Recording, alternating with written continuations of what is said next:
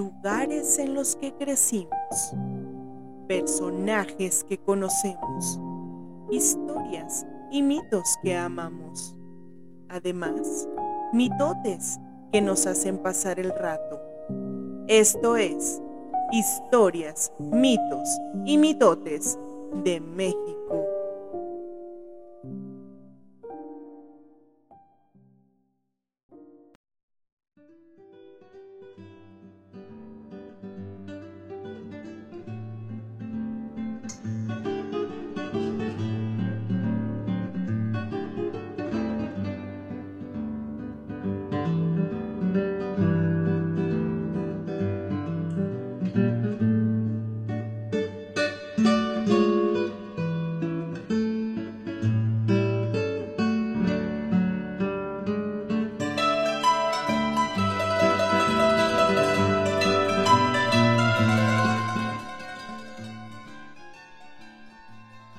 Historias y relatos que transmiten conocimientos, enseñanzas y tradiciones de generación en generación a través de la oralidad, mismos que identifican al mexicano con sus raíces, brindándole una conexión con sus antepasados, una explicación a fenómenos naturales y un origen a los mitos ancestrales, formando parte así del folclore de un pueblo que se apasiona por el misticismo y la fábula, y que encuentra una enseñanza en las leyendas, cada vez que se cuentan sus historias, sus mitos y sus mitotes.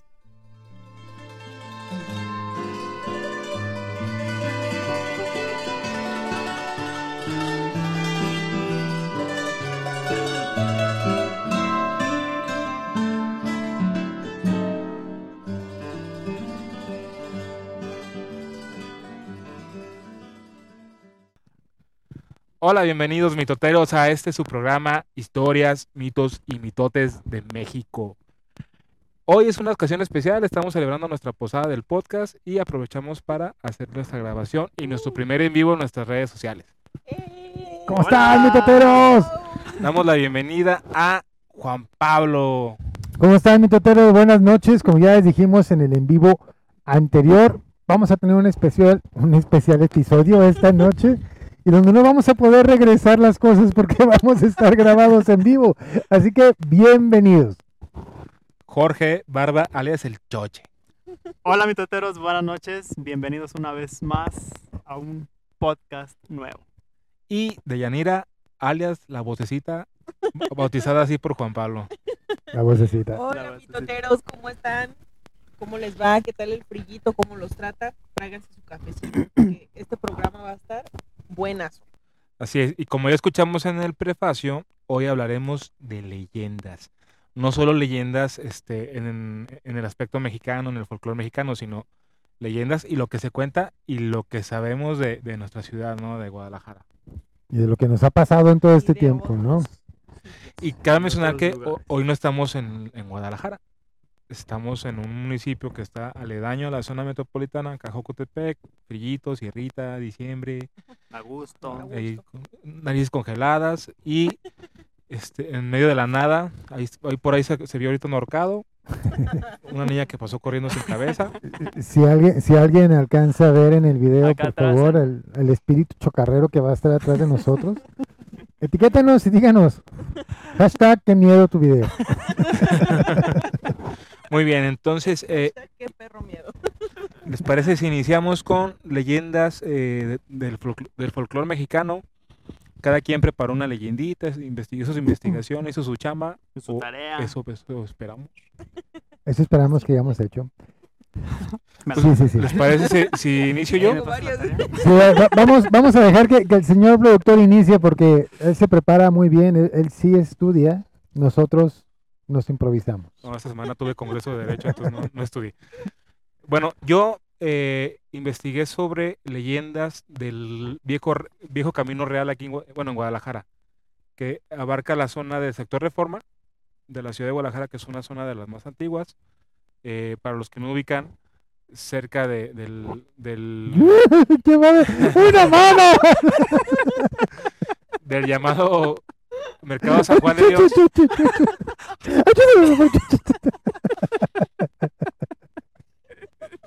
Es el productor Ya, ya, no, perdón, perdón, perdón, señor productor. Es que viajes del oficio. Eh, Después de que ya le hicieron diabético a Juan Pablo. Les comentaba, leyendas de, de Camino Real, de aquí en Guadalajara. Ya un poquito hablamos sobre ello cuando hablamos de- del el capítulo de Analco, de cómo se convierte, esa zona. cómo se convierte esa zona en el Ajá. camino principal que llevaba a la capital de la Nueva España, ¿no? A, a la Ciudad de México. Obviamente aquí, por, por la naturaleza de- del, del lugar, del, del camino, por la naturaleza económica que tenía, que tenía, perdón, la actividad económica que se llevaba a cabo en, este, en esta localidad, pues había muchos asaltos, había robos, había asesinatos, y la zona está plagada de, de, de apariciones, de leyendas, de mitos. La principal es que eh, por la calle de Medrano, muy conocida aquí en la ciudad de Guadalajara, que es una, es una zona del vestir, y Fayuca, este, se aparece en las noches una, una carreta, la, la que todos conocemos como la carreta de la muerte, pero acá es una carreta que es un reflejo o un eco de, la, de las diligencias que transportaban este oro de las minas de Zacatecas hacia la Ciudad de México, ¿no? Este, y esto, eso se escucha en las noches y siempre es, nada más escucha, pero jamás se, se ve.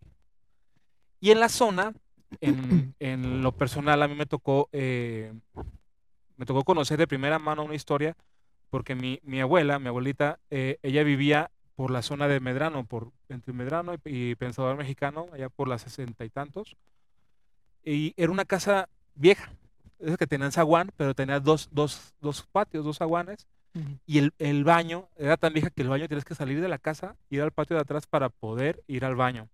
En ese pasillito de... de Y, y para- atravesar el, el patio así, este. Ay, el, no. el aire. y Ajá. la, El airecito. la madrugada. Y entonces para salir a- al patio había que pasar por un pasillito de, de dos metros y este, había un cuarto enfrente de ese pasillo donde la vibra se sentía, pero pesadísima. Y todos mis primos, porque yo soy el más chico de mis primos y, y mis primos cuentan que en ese pasillo se aparecía una, una señora. De hecho, le, le decíamos el cuarto de la vieja. Así, así se le conocía entre la familia, el cuarto de la vieja, porque ahí se parecía la, la, la famosa, la La vieja, la vieja. la viejita. La- la- Todo esto para eh, explicarles. eh, una vez mi, mi abuelita soñó con la, con la llamada vieja. Y soñó que salía del closet. Eh, qué moderna. daba, siete, daba siete pasos y señalaba el piso. Y en ese momento el piso prendía llamas. sa- Salió una, una, una lengua de fuego. Y se empezaba a quemar el, el piso. Entonces, como la tradición lo indica, ¿no? lo, lo, lo interpretaron como que Ahí está el dinero. Había este dinero enterrado. Mi, mi abuelita le da la interpretación, le dice a todos mis tíos, a mis tías de mi tío, y a mi tío, y se ponen a escarbar. Y yo me acuerdo perfectamente de cuando escarbaron en el cuarto de, de la vieja, me acuerdo si el, el hoyo, y mis, mi papá y mis tíos se chinga dándole con la pala para poder hacer la, la sí, excavación. para- Yo tenía a lo mejor unos 9, 10 años, pero me acuerdo perfectamente de, de eso. Eh, para no hacerles el, el cuento largo, este, dieron con, un- con una, le dieron con la pala y dieron con metal. Entonces, eh, pues luego pe- pegaron el grito, ¿no? Ya, ya encontramos algo, ya, ya dimos con algo. Y llegaron todas las tías, pero te- yo tenía una tía que era muy, muy apegada al dinero, o sea, ella, ella estaba buscando el dinero Ah, vara. decía mi mamá, tu tía va, va con el va con la mirada abajo en el piso buscando billetes tirados, así de a ese grado de, de avaricia. Ajá. Entonces prácticamente llega ella y ya no se escuchan el, el- el metal con el que chocaba la pala. O sea, literal desapareció la, la La recompensa. el entierro, El- entierro que había ahí. Este, y a lo que investigué, en esa zona de Medrano, de Pensador Mexicano, de Gantes, de Gigantes, perdón, todo lo que es sector reforma, Ujú. hay mu- muchas historias así de, de- de gente que escarba y encuentra la encuentra entierros de monedas de oro o entierra eh, pedazos de oro, este, pedacera de oro. Ajá. Entonces estuve investigando y hablaban de, eh, obviamente cuando los bandidos hacían el, el atraco o hacían el asalto a las diligencias que iban hacia la Ciudad de México, pues no cargaban con, con las piezas, no podían cargar con todo el botín. Entonces agarraban lo que podían cargar en, en- en los caballos o en las mulas y lo demás lo enterraban en la zona y después regresaban por él. Obviamente había ocasiones en que hacían los entierros y pues ya ah, cuando, cuando regresaban pues ya no Ya daban no con el lugar. ajá. Entonces muchas piezas, mu- muchas, este, mu- muchas piezas de oro, muchas piezas de plata se quedaron todavía en, en el lugar. Lo que hoy ya es una zona conurbada, ya, ya es una zona poblada donde hay fincas, hay edificaciones, hay, hay viviendas y hay familias viviendo.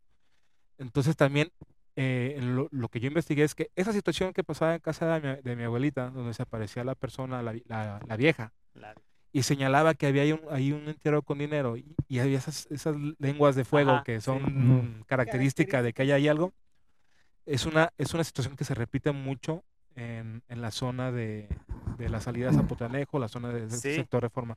ajá. Para que te pongas trucha, porque tú por allá vives igual ahí. yo por allá vivo, mm, voy a encontrar el dinero.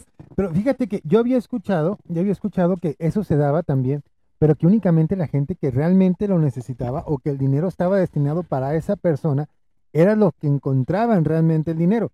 Los que no eran los destinados, no eran los elegidos, No, por así no, llamarlos, No, les iban a aparecer. O sea, se les convertía en carbón o en piedras. De hecho, es algo que me faltó comentarles de- del sueño que tuvo mi abuelita.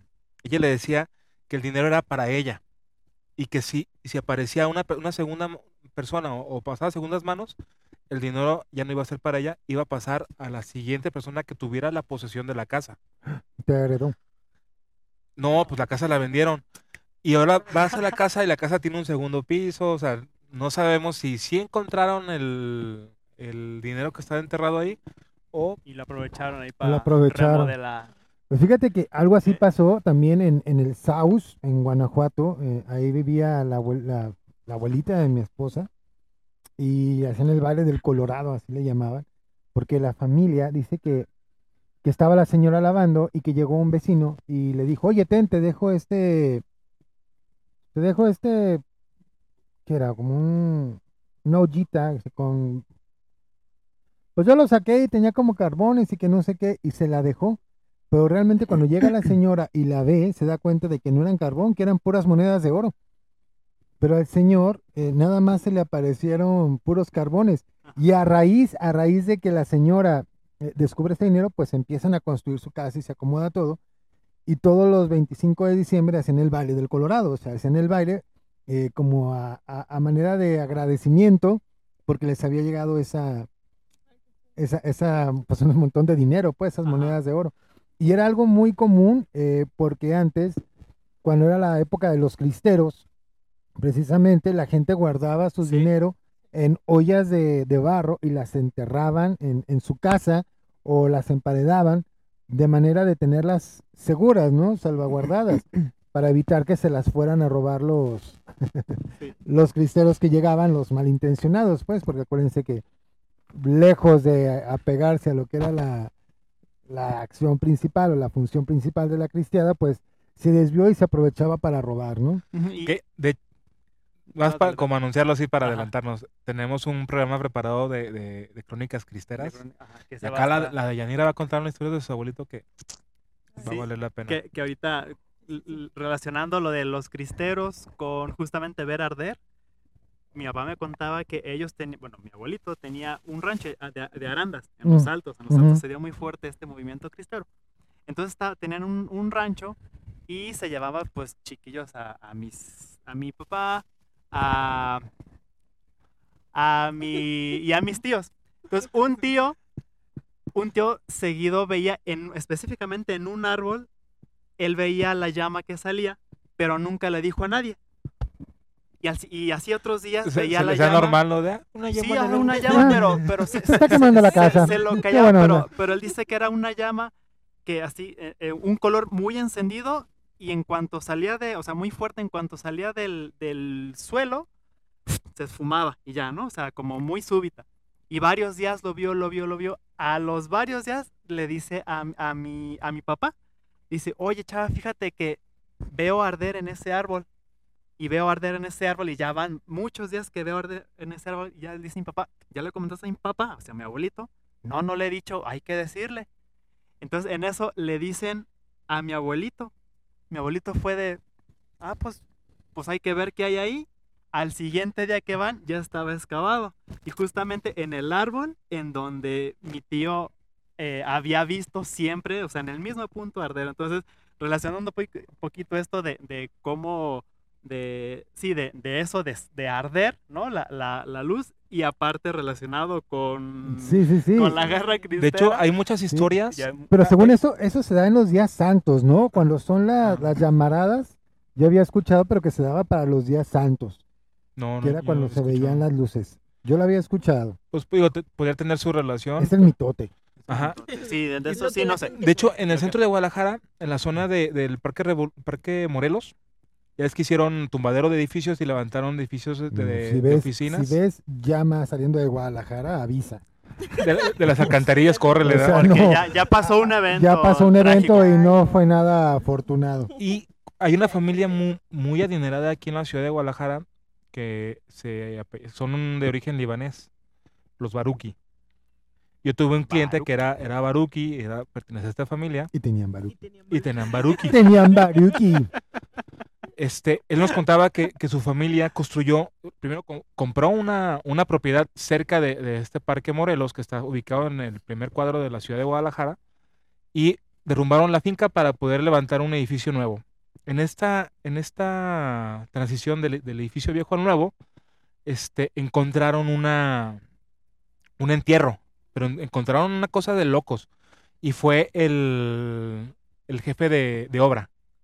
Ajá. Entonces, en ese momento el jefe de obra suspende la- las actividades y corre a, todo, a todos los trabajadores de la, de la edificación para que no, no se dieran cuenta de, de lo que habían De lo que habían encontrado. Y se queda nada más él y el trabajador que, que dio con el, con el entierro.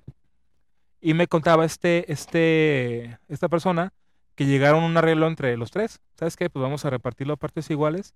Y que sacaron ollas, pero así no fue una olla, que sacaron ollas y ollas y ollas y ollas, porque estaban en el puro centro de la ciudad. Eh, esos edificios que yo les platico, pero los que no conocen, están a tres cuadras de la Catedral de, de Guadalajara, yendo hacia, hacia el sur, hacia el oriente de la misma. Ujú. Era la limosna que estaba guardando el cardenal, pues, para su retiro y se la ganaron. Entonces, este, Guadalajara, por ser un- una ciudad de, de tránsito para este, este camino real en, en épocas coloniales, pues obviamente es una ciudad donde hay mucha presencia de estos metal- metales preciosos, ¿no? Oro, plata, este, de repente, este, las- Mirra, ¿la qué? mirra, incienso, oro. Y más para esta época ya se diga. No mames, güey. Sí, Bueno, sí, pero Ay, no formaba parte del camino real tal cual, del Real de Minas, pero sí era, más bien, no formaba del camino del Real de Minas, sí, porque ese era por sí era el Aguascalientes. camino real. ¿no? Era el que comunicaba pues Guadalajara con la Ciudad de México, entonces era un paso obligatorio. Sí, porque había dos caminos, eh, el de Zacatecas, que pasaba por Aguascalientes y iba por Guanajuato hasta la Ciudad de México, y otro que era Zacatecas por la, por la Ciudad de Nayarit, bueno, por el estado de Nayarit y Jalisco. Michoacán, y luego ya se iban para México. Así es. Entonces, esa es, esa es la leyenda que yo estuve investigando, que más de, más de Camino Real fue, se fue más por el lado de los entierros y los los tesoros los enterrados. tesoros. Y las llamaradas de petate. Las llamaradas de petate. Así que si ustedes ven alguna llamarada, Escaben. Depende de dónde la vean. Si la ven en su pino de, de Navidad, ¡Corran! sálganse de la casa. llamen a 911. Sí, no, no, no, no esperen ver un Hubo un tesoro. cortocircuito. Ay, vi, vi una llama en el árbol. ¿Cuál árbol? El de la casa, el de Navidad. Casa, mamá, mira, ven, ya eres más grande, ¿no? No, no, no. Sí, sí, hay que tener mucho cuidado con todo eso, pero, pero sí, sí, sí, es verdad. De repente la gente busca Dinero fácil. dinero fácil y hay gente que se dedica nada más a eso, literal, a irse a ver dónde encuentra A las playas con sus detectores de metales y ahí y están. A ver qué empiezan a, encuentran, sí. a acomodarlo, ¿no? Pues Entonces, sí, esa fue la, la- las leyendas que yo conté, los mitos y los mitotes que yo conté, porque son eh, más que mitos, son mitotes. bueno, pues yo, les- yo les quiero contar otro que no es de, no es de llamaradas. Ni de Al petates. contrario. de. Bueno, de entierros sí, porque de ahí se van. Bueno, ¿Qué tipo de entierros? de entierros de difuntos. Ah. Guadalajara tiene un hospital, el Hospital Civil. Es un hospital que ya tiene muchísimos años, que lo manda a construir Fray Antonio Alcalde para ayudar a la gente de Guadalajara, que no tenía pues recursos y él quería poner un hospital para el pueblo. Y del pueblo. Y del pueblo, para el pueblo. Y, y nos vamos ya con nuestra casa magna a marchar, ¿no? Pero bueno. De ahí hay varias historias que se dan dentro del hospital civil. La de Chacho. La de Chacho. No, Chacho era en Sagrado Corazón. Sí, sí, sí. No, esta, esta que yo les voy a contar se da en los cuneros. Tienen el área de pediatría y ahí se quedaba siempre una enfermera a hacer guardia en la noche. Dijeron Cuenta, cuenta que una enfermera un día se queda a hacer guardia y ella estaba muy tranquila, pues, haciendo, llenando su papeleo, y en eso llega un niño corriendo y le empieza a, a llamar, a jugar, que se venga y todo esto. Y la señora accedió, la señora empezó a jugar con el niño. Y ya después le decía, ven, te voy a ir a dormir. Y ella menciona que iba y lo acostaba en la cuna número 7 que lo acostaba, lo tapaba y se regresaba y otra vez volvía a llegar ahí con él y pasaba exactamente lo mismo. Se sentaba la señora y llegaba ella y empezaba a, jugar el niño con la enfermera. Total que toda la noche estuvo jugando. Ya cuando se iba a hacer el cambio de turno de las enfermeras, llega, acuesta el niño, se regresa y le dice, ya duérmete porque ya van a llegar mis compañeras lo tapa, lo acomoda, lo deja bien acomodado, se regresa, se sienta y llega la, enfermera a cambiar el turno. Dice, oye, ¿cómo te fue? Pues, pues estuvo tranquilo, no pasó nada. Dice, nada más sabes que el niño de la cama 7 es bien vago, muy travieso. El niño de la cama 7. Sí, De las 7, de de las 7. ¿De veras? Sí, de veras. Sí, sí, segura. ¿Por qué? Es que no hay un niño en la cama 7. No hay ni cama 7 para empezar. Llegamos hasta las seis. Llegan a las seis. No, le dice, claro que sí hay un niño en la cama 7. Que regresaron a la cama, a la cuna, para verlo. Y la cuna estaba intacta. Ni siquiera se había descendido la sábana. Pero ella había cobijado al niño. Entonces, dice la señora, la enfermera, que ya haciendo memoria, la señora nunca le vio los pies al niño. O sea, nunca Está vio- jugando con él. Jugando con pies. nunca le vio los pies al niño. Entonces, si se les aparece a alguien. véanle los pies, por favor. No, Si no tiene pies. Corran, Pero- ellos no podrán correr. eh, no por rancor, no. Pero está muy curioso. Y ahí en ese, en el mismo hospital, hay, hay varios, hay varios murales que se pintaron haciendo alusión a todo esto de la, de la labor altruista humanitaria que se estaba llevando. Y dicen que se pusieron muchas moscas en la, en la pared, en el mural. Pero que muchas moscas eran niños. No, no, no eran No mames. Es un chiste muy feo que no vamos a contar aquí. Este, que las moscas Eran angelitos, güey. son Angelitos, angelitos que se mueven. No, se mueven. los ángeles Pero que- fíjate que, aparte de esto, nos comenta, por ejemplo, una, una doctora que trabaja ahí, que en las noches, pues el Panteón de Belén o el Panteón de Santa Paula está pegado al Hospital Civil y al CEMEFO. Dice que en las noches se ve claramente que pasan, que pasan caminando los, como enfermos, los pacientes, Pero esos sí tienen pies. eso sí tienen pies, que pasan caminando y que se meten al pasillo que da a dar al CEMEFO. Y van caminando para allá y cuando se ve ya no hay nadie. Pero dicen que cierto tiempo, en ciertos momentos o en ciertos días, se escucha que alguien está dando misa en el panteón. Y es que anteriormente, en el mausoleo que está en el Panteón de Belén, se hacían las misas para los difuntos del panteón del Hospital Civil. Entonces dicen que se escuchan cánticos, que se escucha la misa y se ve que van pasando las almas o los pacientes. Con la canacita hacia pidiendo la ese lugar. de. Pero imagínate la, la- el simple hecho de ver a alguien que va pasando y escuchar la misa a un lugar donde ya está clausurado. Ajá. Y, y hay muchas partes. Nos comentaba también que los, los quirófanos está el primer piso y abajo de esos quirófanos hay otros quirófanos que están clausurados. Nos comentaba esta, esta doctora, que le mando saludos, por cierto, Hola, doctora, no va a decir su nombre porque luego queda que la regañen, Que no la quieran correr por ahí. No, pero nos comentaba que clausuraron esos porque hubo un tiempo en que los quisieron rehabilitar y que ellos se llegaron a bajar y todo. Y cuando estaban operando, se mojaban, se llenaban de agua, pero era chapotear en el agua. Se inundaba. se esa inundaba, zona. se inundaba. Y cuando ellos terminaban la cirugía y todo y se cambiaban, regresaban, no había agua. Que estuvieron haciendo varios intentos por remodelarlos y al final de cuentas la clausuraron. Que el- No podían, no podían terminar la obra porque pasaban cosas muy extrañas. En una de esas dice que les aventaron la toma del oxígeno de un tanque. Dice, tú sabes que un tanque de oxígeno es muy pesado ¿no? Y están para que- para que se pueda caer un tanque de oxígeno, ocupas aventarlo muy fuerte. Y que estaban ellos trabajando y que se cayó la toma del oxígeno, se cayó al piso. Dice, entonces era bastante extraño porque en las paredes se veía escurrir agua. Que de hecho, el, se- el, pan- el panteón, ¿eh? el hospital de el civil viejo, a mí me operaron cuando, ahí cuando tenía 18 años, de un, me quitaron la colita de Saiyajin. y yo me quedé en pabellones una noche y me, y me tocó un pabellón de quemados. Pero sí, el, el ambiente del- de, los mismos pabellones es Denso. porque son las monjas y son, son unos pabellones larguísimos, porque el hospital tiene casi 300 años de, de existencia.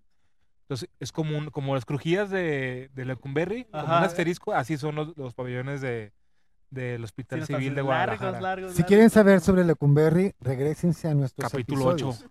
Y si quieren capítulo ocho. el, el del Panteón de Belén, capítulo 2. Capítulo 2, ahí lo pueden checar. Y pues vean todos, mejor del 1 al, al 11.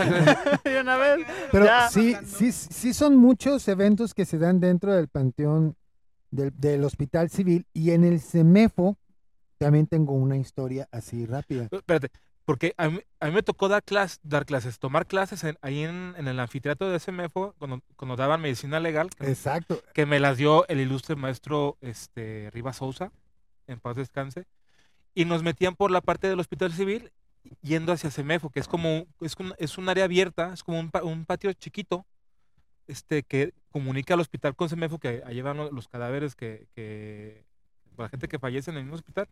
Y ese, ese patio, a pesar de que es un área abierta y es un área este, que no está tan en contacto con las enfermedades, sí está en contacto con la tragedia de la muerte, porque es parte de- del camino que, que tiene el difunto del hospital al, al anfiteatro.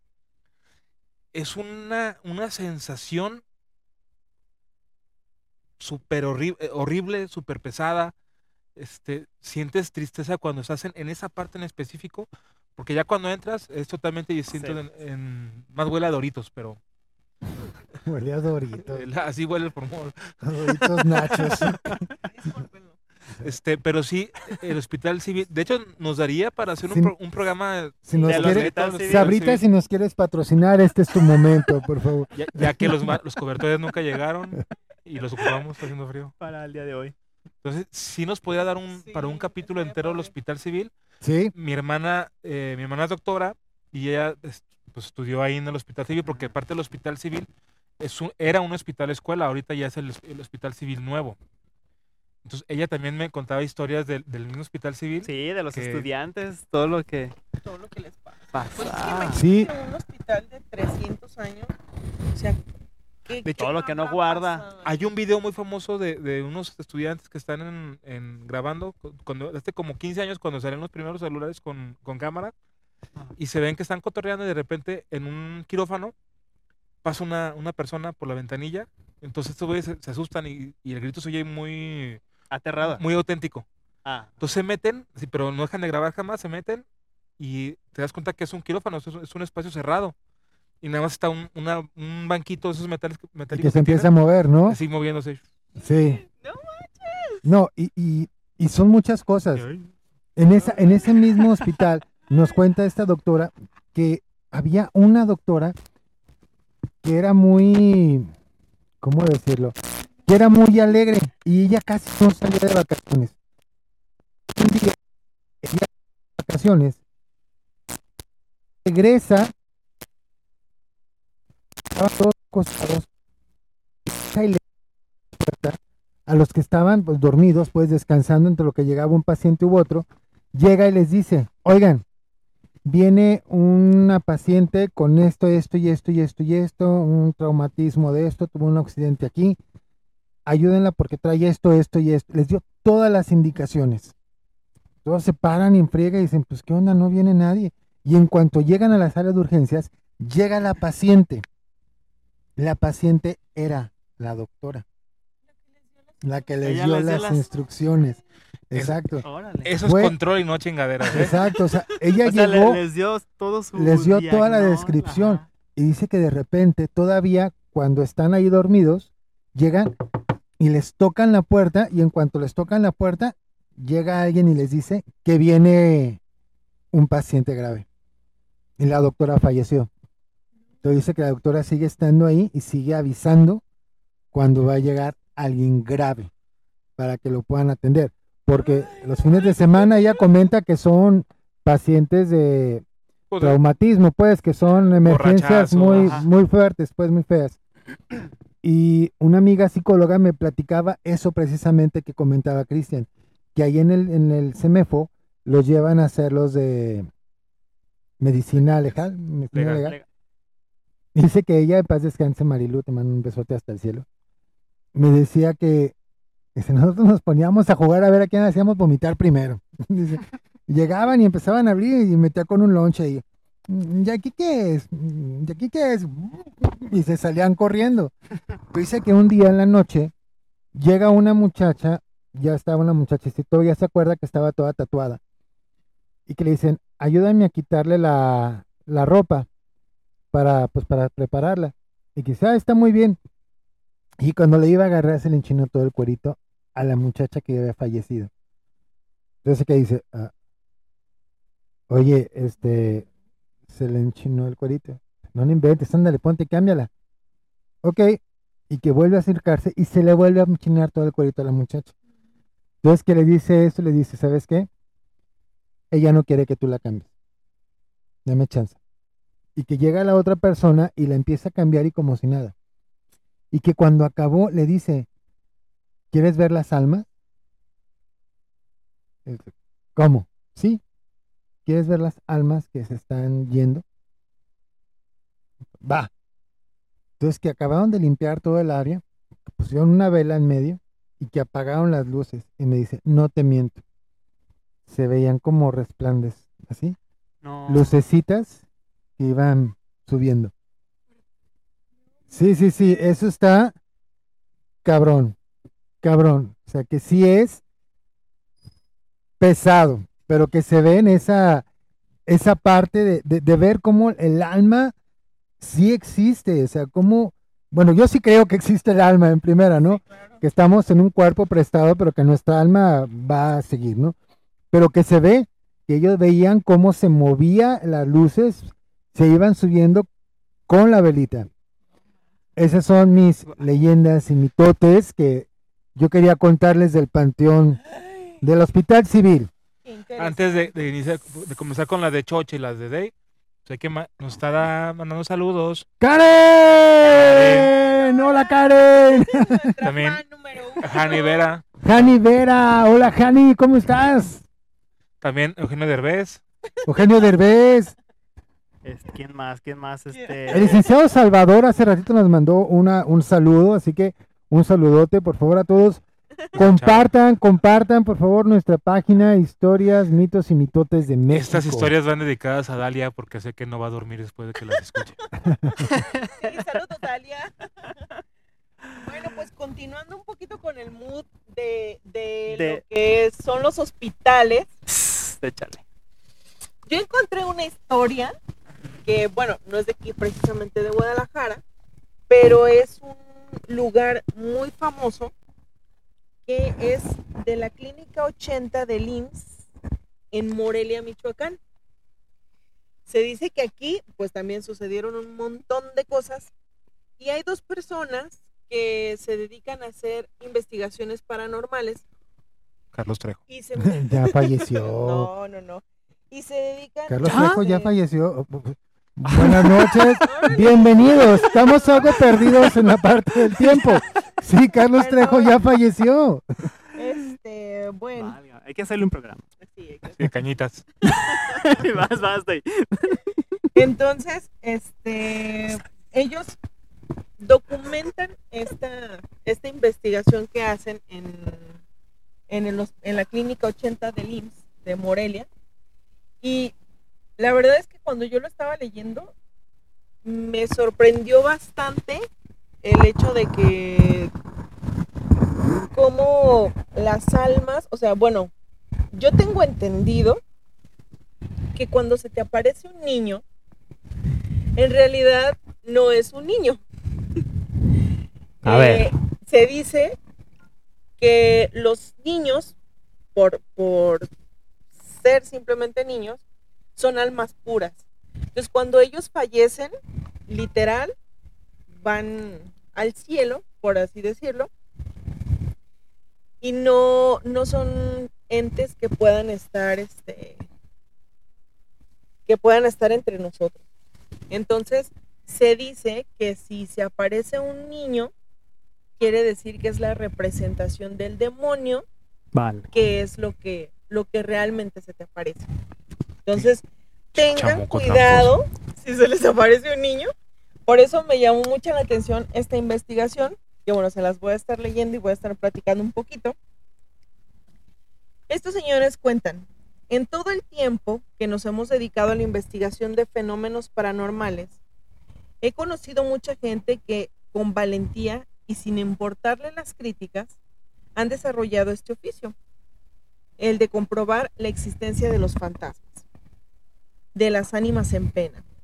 En México son pocas las personas que de forma seria y responsable se dedican a la búsqueda de evidencias inobjetables sobre este asunto, es decir, de fenómenos paranormales.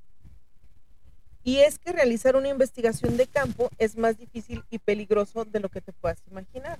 Yo creo que efectivamente. Tiene O razón. sea, ya desde ponerte en el lugar en donde suceden los hechos, ya ahí te estás arriesgando bastante. Y no solo por la convivencia con energías de otro plano existencial, sino por razones muy de este mundo. Como anécdota, por ejemplo, nos cuenta que en Huichila le advirtieron que no podía ir en la madrugada al panteón, lugar donde asesinaron a decenas de personas durante la revolución, porque podían eh, dispararle. Y es que en esos días se habían reportado muchos casos de robo de ganado, por lo que la comunidad se organizó en patrullas de vigilancia y primero disparaban y luego averiguaban quién les había, este, a quién le habían tirado. Práctica que se retomó eh, en la actualidad y también ya no puede salir porque te disparan. Lamentablemente. Y bueno, aquí dice, eh, dice a continuación, les voy a presentar algunas de las investigaciones que realizaron sus colegas en esta clínica 80 del IMSS. Dice, Sara Contreras y José Luis Alejo siempre se han interesado en escudriñar el fenómeno paranormal al grado de arriesgar en algunas ocasiones su integridad física.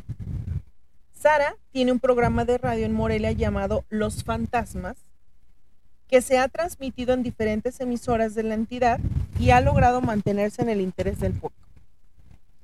Sara y sus colaboradores gozan de mucha credibilidad, pues han visitado los lugares embrujados más famosos de Michoacán, ofreciendo siempre investigaciones de calidad. En esta ocasión, me concedieron el honor de incluir en este librito los resultados de su visita a la Clínica 80 del IMSS en Morelia. La torre de ocho pisos, que albergó durante 36 años a la Clínica 80 del IMSS, cumplió su ciclo vital. Al estar construida sobre una falla geológica, le provocó una inclinación de 32 centímetros, por lo que las autoridades decidieron desalojarla y derribarla para evitar riesgos de la comunidad. Ahora la torre está abandonada y una amplia gama de energías se deja sentir cuando uno está cerca de este edificio. Imagínense a los fantasmas atrapados ahí en la torre, vigilándonos a todos. Oye, no, es que Qué, qué pesado, ¿no? O sea, un- Fantasmas atrapados, adultos, niños, ancianos y enfermeras que aún deambulan por sus pasillos y no es para menos. Entre las muchas personas que ahí recobraron la salud con la ayuda de los médicos, otras murieron y algunas almas, sin encontrar el reposo, se quedaron a penar. Ingresar a la torre totalmente vacía impone un respeto enorme. Eh, pero también un poco de temor. El contacto con lo sobrenatural se sabe inevitable. Sara Contreras, junto con su equipo, decidió hacer una investigación de campo en este lugar antes de que fuera derribado. Y he aquí los resultados de dicha investigación. El equipo de fantasmas obtuvo el permiso de las autoridades correspondientes para ingresar a la torre abandonada y llevar a cabo su objetivo. Dicho evento se realizó la noche del 22 de octubre del 2010. En cuanto llegaron, los recibió María Elena, empleada de vigilancia del IMSS por 35 años. Nos encontramos en el patio central. ¿Qué le puedo decir? dijo María Elena. Yo en todos los años que tengo de trabajar aquí nunca he visto nada. Eso sí, a veces he sentido un frío muy especial que enchina todita la piel y cala hasta los huesos. Pero de ahí a ver, no más no. En ese momento, tres integrantes del equipo sintieron que alguien los miraba desde un piso superior. Levantaron la vista y en una ventana del piso 7, el piso de la muerte, lograron distinguir una figura de una mujer. Y ahí comenzó el terror. Al cuestionar a los empleados sobre esa aparición, uno de ellos comentó, es el fantasma de una mujer que se suicidó hace cuatro años. Cuando estuvo hospitalizada le hicieron un trasplante de riñón, pero su cuerpo rechazó el órgano. Una tarde pidió a su mamá que la dejara sola un rato. La pobre señora jamás se imaginó que su hija también en algunas ocasiones ha sonado el teléfono en el conmutador indicado que es del piso número 8. No obstante que el único aparato que tiene línea en todo el edificio, el edificio es el de la recepción. Cuando contestamos se escucha la voz de una niña que suplicante dice, no me dejen aquí, no me dejen solita. Luego se corta la llamada. Siguieron con el recorrido escoltados por el personal de vigilancia y uno de ellos dijo, desde hace rato siento que me vienen siguiendo, que me están observando. Cuando terminó de decir eso, una puerta de cristal por la que acababan de pasar Ay, se azotó. Todos voltearon de inmediato y alcanzaron a ver una sombra que entraba a uno de los quirófanos. Sin duda las energías del lugar se habían activado. Después de cuatro horas, decidió concluir el recorrido. Estaba segura que habían establecido contacto con seres que están anclados en este mundo. Días después, el inmueble fue demolido y hasta ahora no se han reportado más apariciones en el terreno que quedó. Sin embargo, todo el equipo quedó sorprendido y aterrado con la evidencia que muestran las cámaras y grabadoras eh, que habían logrado captar y que solo descubrieron después de revisar el material. Hasta entonces entendieron lo cerca que estuvieron del peligro. Pero esto no termina y aquí viene la parte más trágica. Ah, o sea, o sea, Sí, No, no, no fue suficiente No. con la niña de no me dejen solita. había pasado ya. ¿Qué, qué estrés con esto? No, no, no. Eran las 2 de la madrugada, relata uno de los vigilantes, cuando de pronto en el conmutador recibimos una llamada que provenía del octavo piso, en donde estuvo el área de pediatría. De inmediato sintieron que se, les erizaba la piel porque nadie podía hacer esa llamada. La torre estaba vacía y el único acceso era por la entrada principal. Había que pasar por la recepción donde estaban y siempre había alguien vigilando, pero decidieron no hacer caso. Pasaron los minutos y de nuevo una llamada más entró proveniente del mismo lugar, del octavo piso. Cuatro llamadas en un lapso de dos horas. Al policía en turno no le quedó más remedio que ir a investigar. Temía que alguien se hubiera metido a la torre. ¿Quién sería y cómo reaccionaría? Subió por las escaleras hasta llegar al octavo piso que estaba en penumbras. Encendió su lámpara y recorrió exhaustivamente cada rincón, pero no encontró a nadie. Ninguna evidencia de que alguien estuviera en el piso. Fue al único teléfono que quedaba ahí, el cual estaba bien colgado, solo con el polvo de varias semanas encima, sin rastro de uso. ¿Quién anda ahí? gritó, pero nadie le respondió. Decidió bajar, caminó hacia, hacia las escaleras y fue cuando escuchó espelun- espeluznantes gritos de niños que decían, no nos dejen aquí. Ay, Ah. No inventes, no. Cuando llegó a la recepción estaba pálido. Apenas podía mantenerse en pie. La voz no le salía. Le tomó varios minutos recuperarse. En cuanto pudo, contó lo sucedido. Lo mismo me pasó a mí, dijo uno de los compañeros. Esos niños piden que no los dejemos solos. Si supieran que pronto la torre será derribada, ¿qué será de ellos? No, no, no, no, no, no. O sea, imagínate. Yo creo que, o sea, en un hospital la energía siempre está presente, sea de día o sea de noche. Pero yo sí creo que en la noche como que se activan más ese tipo de, de cosas. Más bien es como cuando ya está todo más tranquilo, más, sereno. relajado. Cuando ya no está como que todo el ajetreo, es cuando te permites escuchar, Escuchar los sonidos. escuchar otra cosa. Estás más atento al, no se escucha nada, ¿qué es eso? ¿No? O sea, te empiezas tú mismo, no a sugestionar, pero, sino que te permites como que los sentidos se relajan y empiezas a, a escuchar todo esto. Digo, yo había escuchado que las piedras absorben sonidos. Y que cuando en la- las noches se relaja y suelta los sonidos y que eso es lo que de repente se escucha. Pero cuando gritan los niños, no me dejen aquí, o sea, Es eso está, tan está más carajo, o sea, recordemos lo que decía la señora Rossi, ¿no? O sea, no es tanto que sean buenos o sean malos.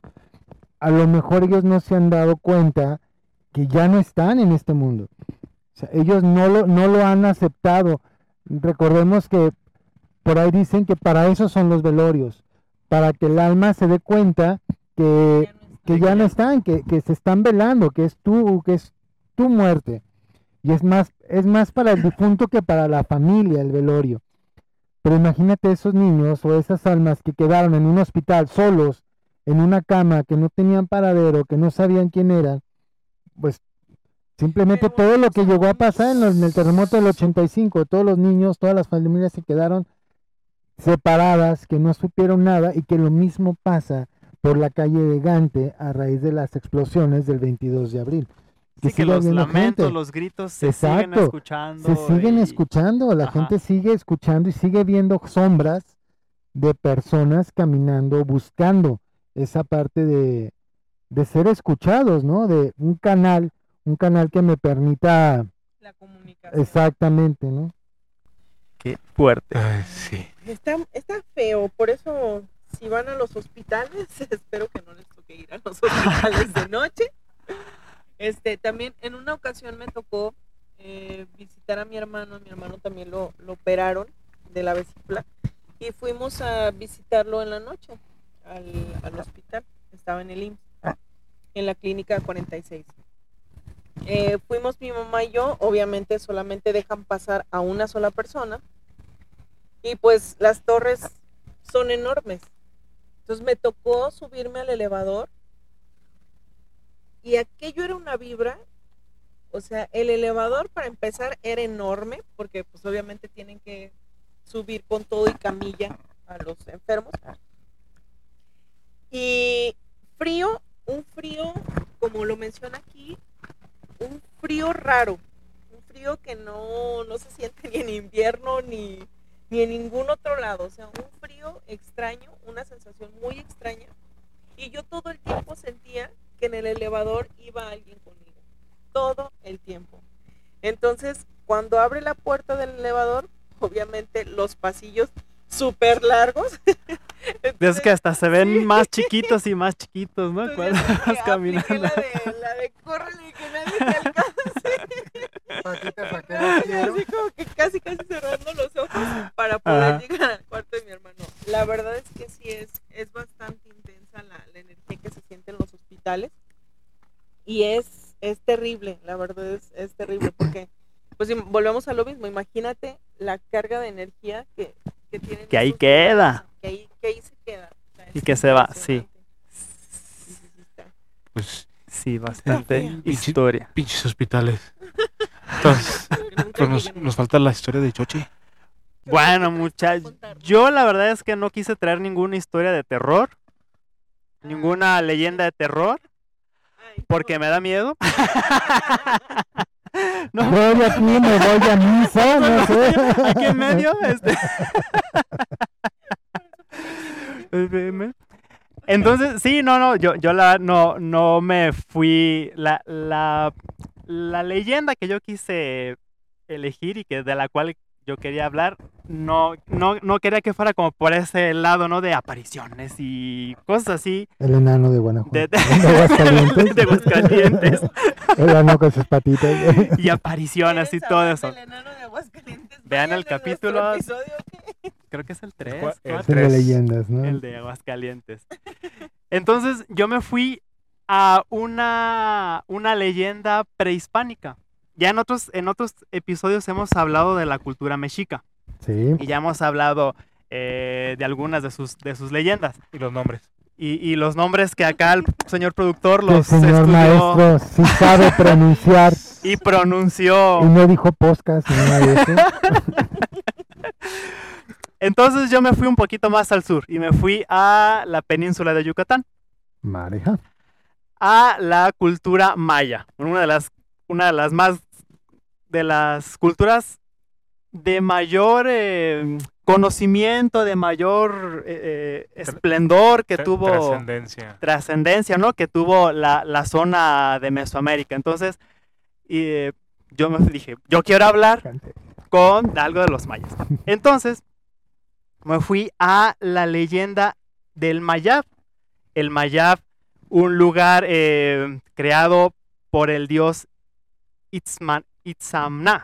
Perdón, yo no lo estudié los nombres. Tú Itzamna. solo te ese pedo, ¿eh? Tú solo. Él estudió un mes bañándose Ah, sí. diciendo los nombres. Pero Itzamna. Que bueno, A mí no me nombraba por mi nombre. Tú, choles, te whisky, ven para acá. güey. Es que son nombres a veces un poquito Es que es glutinante Claro. la, la lengua. Complejos. Sí, buenísimo. quien era el señor de los cielos del día y de la noche, ¿no? Entonces, este señor o este dios, porque al final de cuentas era un dios, decidió crear la tierra. Un lugar hermoso en donde toda aquella persona que llegara ya no quisiera salir de ahí, ¿no? Un lugar en verdad hermoso. Entonces empezó a dotar de flores por todo, por todo este, este lugar, el Mayab. Se crearon los cenotes, ¿no? Ah, Él menciona que él fue el, el- el- el- el que crea los cenotes, en donde, bueno, el Excelente. sol Qué buena creación de estaba Preciosos. preciosos los Los cenotes. cenotes, sí. Entonces se refleja la luz del sol, Sí, un agua, un agua cristalina El muy agua, bonita. sí. y cavernas con sus misterios que las cavernas eh, guardan, ¿no? Y. Entonces, bueno, esta tierra, él, él se la entrega, se la quería entregar a alguien y se la entrega justamente a la cultura maya. Entonces fue de, aquí está esta tierra y les voy a dar a tres animales, que los tres eran el faisán, el venado y la víbora de cascabel, ¿no? Entonces, estos, estos... Eh, ¿Que no era el puerco, el gallo y la chiva? Ya, ya sabía, ya sabía. Yo, controle ese señor, por favor. Ay, el productor. Ay, el productor. Y que los quería con toda su alma. ¿no? Con ellos ganaba dinero y ni les compraba comida, ¿no? y bueno, no fueron los animales, fueron el faisán, venado y la serpiente de cascabel. Entonces, en, en esta época se da el esplendor ¿no? de, de los mayas. Los mayas viven felices, construyen sus palacios, sus ciudades, estos grandes monumentos que actualmente pues, podemos visitar, ¿no? Que creo que ya todo el mundo al menos los conoce de nombre, los ubica de nombre de estas grandes ciudades, se da el esplendor de, de la, de la cultura maya y los animales van vagando felizmente por, por, por este Por territorio, ¿no? El, el, el faisán volando y con un grito eh, muy poderoso que se, que se- escuchaba en toda la en todo el, el, el Mayab, el venado que corría alegremente eh, y volaba, ¿no? Literalmente, bueno, mejor dicho, este, no literalmente, mejor dicho, este, metáfora, como metáfora, como el viento, corría como el viento y er- eran felices corriendo y a nivel de suelo, arrastrándose, estaba la serpiente eh, de cascabel, la cual, una, la, la principal gracia, digamos, que tenía era que iba justamente con su cascabel, iba creando música.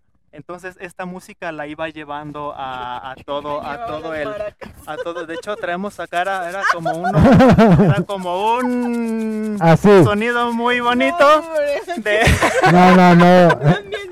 Hoy Checho no- trae todo el sonido acá y se movía así. y se movía y bailaba. Los mayas bailaban. Entonces se arrastraba. y se arrastraba. En nivel de piso. muévelo, muévelo. ¿Cómo lo hace? Como lo- Ven a bailar y la culebra. Ven a gozar.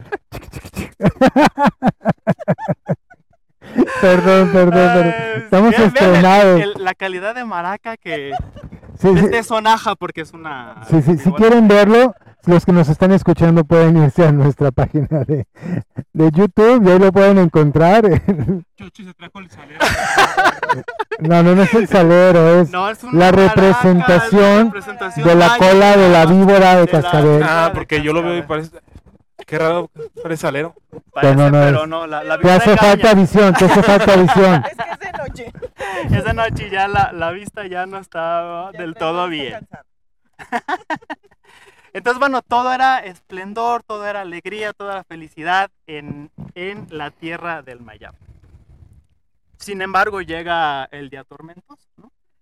El pero, ¿no? Que siempre marca ahí el, el- el punto, eh, meollo el meollo del del asunto. asunto. Entonces, los adivinos o los grandes sabios mayas, los cuales eran conocidos como los Chilam, tuvieron una visión, una visión en donde vieron un futuro negro para ellos, o sea, un futuro en donde su, su civilización caía, sus tierras eran tomadas por personas extranjeras.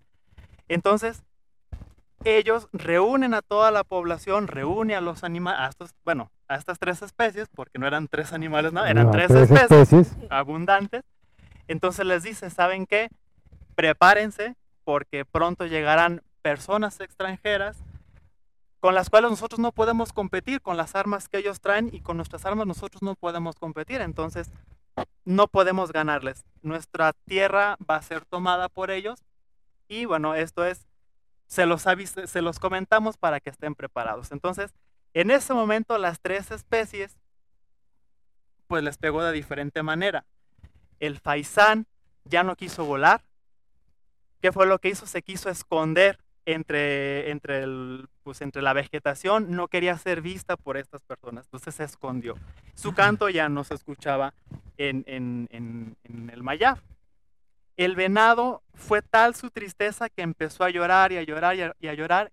Se dice que ahí se empezaron a crear también grandes cuerpos de agua y fue tanto su, su, el, el llanto que sus ojos quedaron con una tristeza, pues ya, ¿no? O sea, Impregnada. Y la reacción de la serpiente fue diferente. La serpiente se enojó, fue, fue una molestia y denotó una molestia. Entonces cambió su sonido, cambió su, su sonido de, de, de la las del cascabel. Ya, no, ya no era un sonido melodioso y armónico, así como muy suave, muy bonito, ¿Cómo lo hace? sino que empezó a ser un sonido más como... Entonces era el sonido de atacar. Vas a morir, culero. Entonces, entonces, y aquí, bueno, aquí es, acá ya se cargó y aquí va un paréntesis mitotero, si ustedes van en el cerro caminando muy tranquilos y se topan a una serpiente de cascabel Revise si tiene pies. y les empieza a hacer algún sonidito así medio ¿Así? calma, tranquilos, se paran, dan un paso, así, como nosotros con la mesa,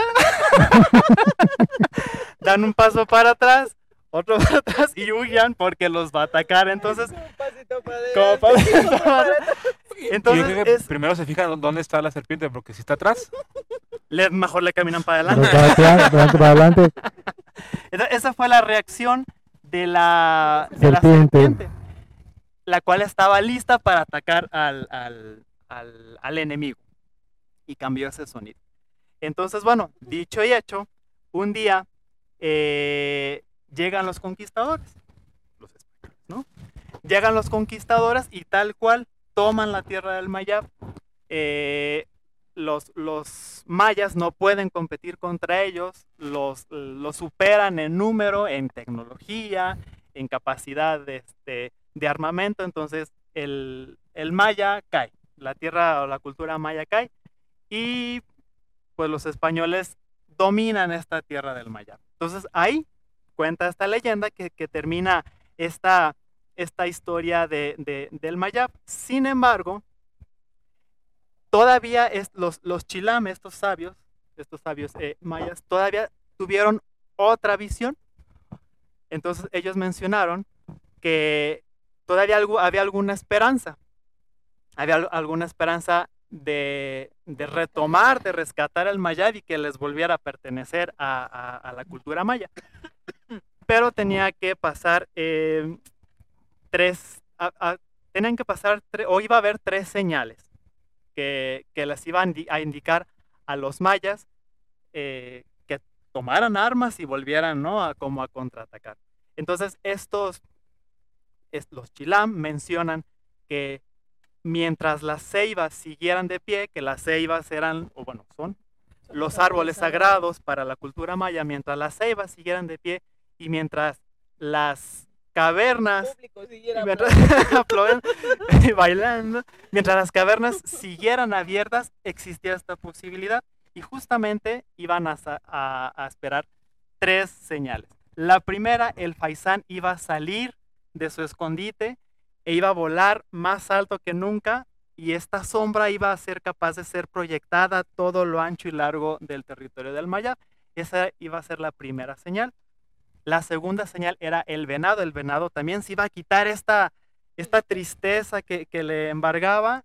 Iba a, ir saltando, de hecho menciona la leyenda, que iba a dar un salto. De un solo salto va a, a, A a ir de lado a lado el todo el territorio de Maya.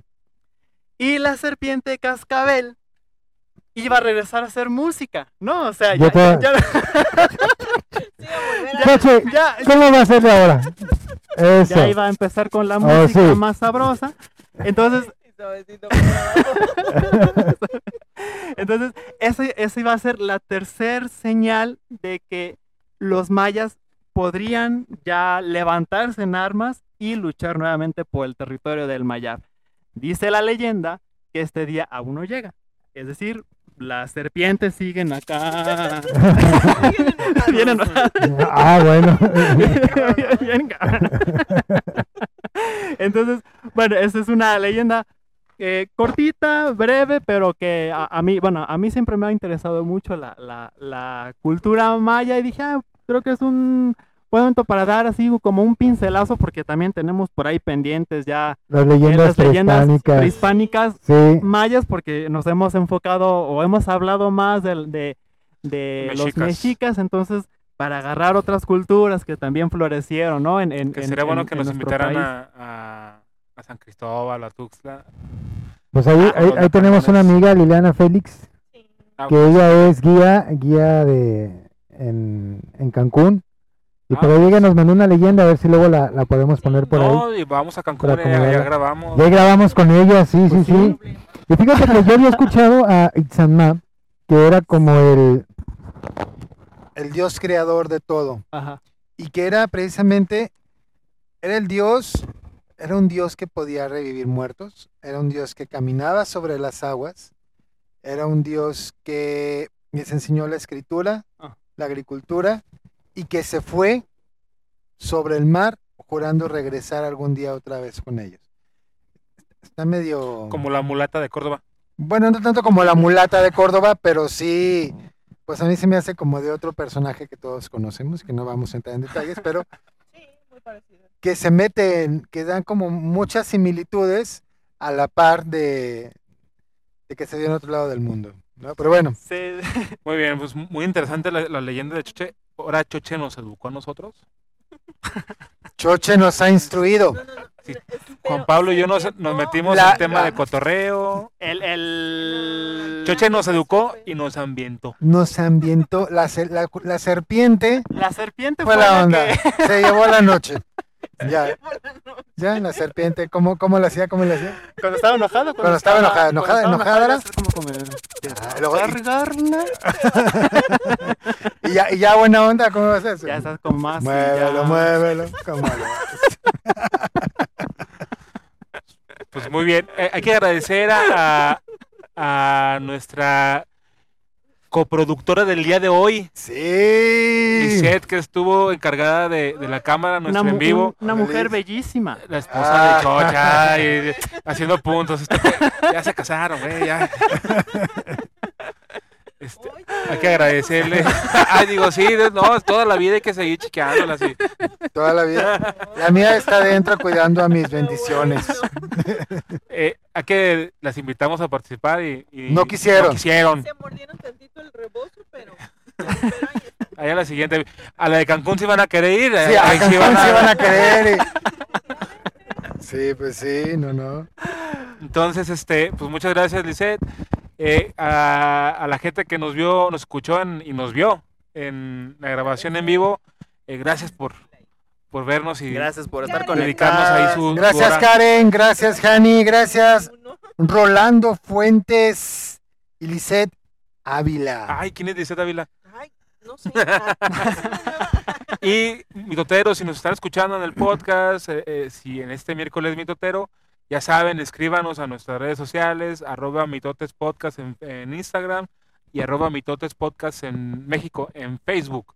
Eh, coméntenos, estén ahí al pendiente de nuestras publicaciones, eh, compártanos, ah sí, el correo electrónico que es historias, Punto. mitos Punto.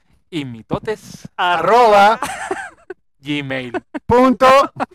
com, no saben Es que él lo hizo y nosotros nomás repetimos los puntos, pues. El punto es, ajá. El punto es decir dónde van los puntos. Exactamente. Sí, es Y que... No estoy diciendo nada. Y yo ahorita estoy así de. Muy bien. eh, pues creo que con esto cerramos el programa del día de hoy. Este, Cerramos. mm, cuatro leyendas que nos, que nos dieron para, para un capítulo completo de, de, de historias, mitos y mitotes. Juan Pablo y yo nos fuimos por el cotorreo, por más por el mitote. El mitote, mitote. Sí, sí, sí. Estuvo bueno, estuvo bueno. Estuvo bueno, Pero sí. díganme, ¿a quién no le gusta el mitote? A todos. A todos. Todo Y el más con nosotros. La verdad, la verdad. Seguimos invitándolos a que nos compartan, por favor. Nos manden sus mensajitos, nos digan qué les gustó, qué no les gustó, qué quieren ver, cómo nos quieren ver. Si vieron algo aquí atrás en el árbol. Si Sí, si alguien vio algo allá atrás, díganos, por favor. Pero Este, díganos Pero- otro día. Pero díganos mañana porque ahorita nos da miedo. Ya que amanezca. Muy bien, entonces, eh, gracias Mitotero, nos estamos viendo en el próximo miércoles de Mitote. en Buenas noches, de 15 mitoteros. días. Nos vemos. Prepárense para el mitote, chicos. Mitotes. Hoy fueron, hoy fueron mitotes de ultratumba. No, ni, ni te echan ultra tumba porque el señor productor le quitaba el miedo. Lo siento, es mi naturaleza. Nos vemos. Vamos, gracias. Bye. No fuera que, no fuera que llegábamos de, de exponer, porque si no... lo-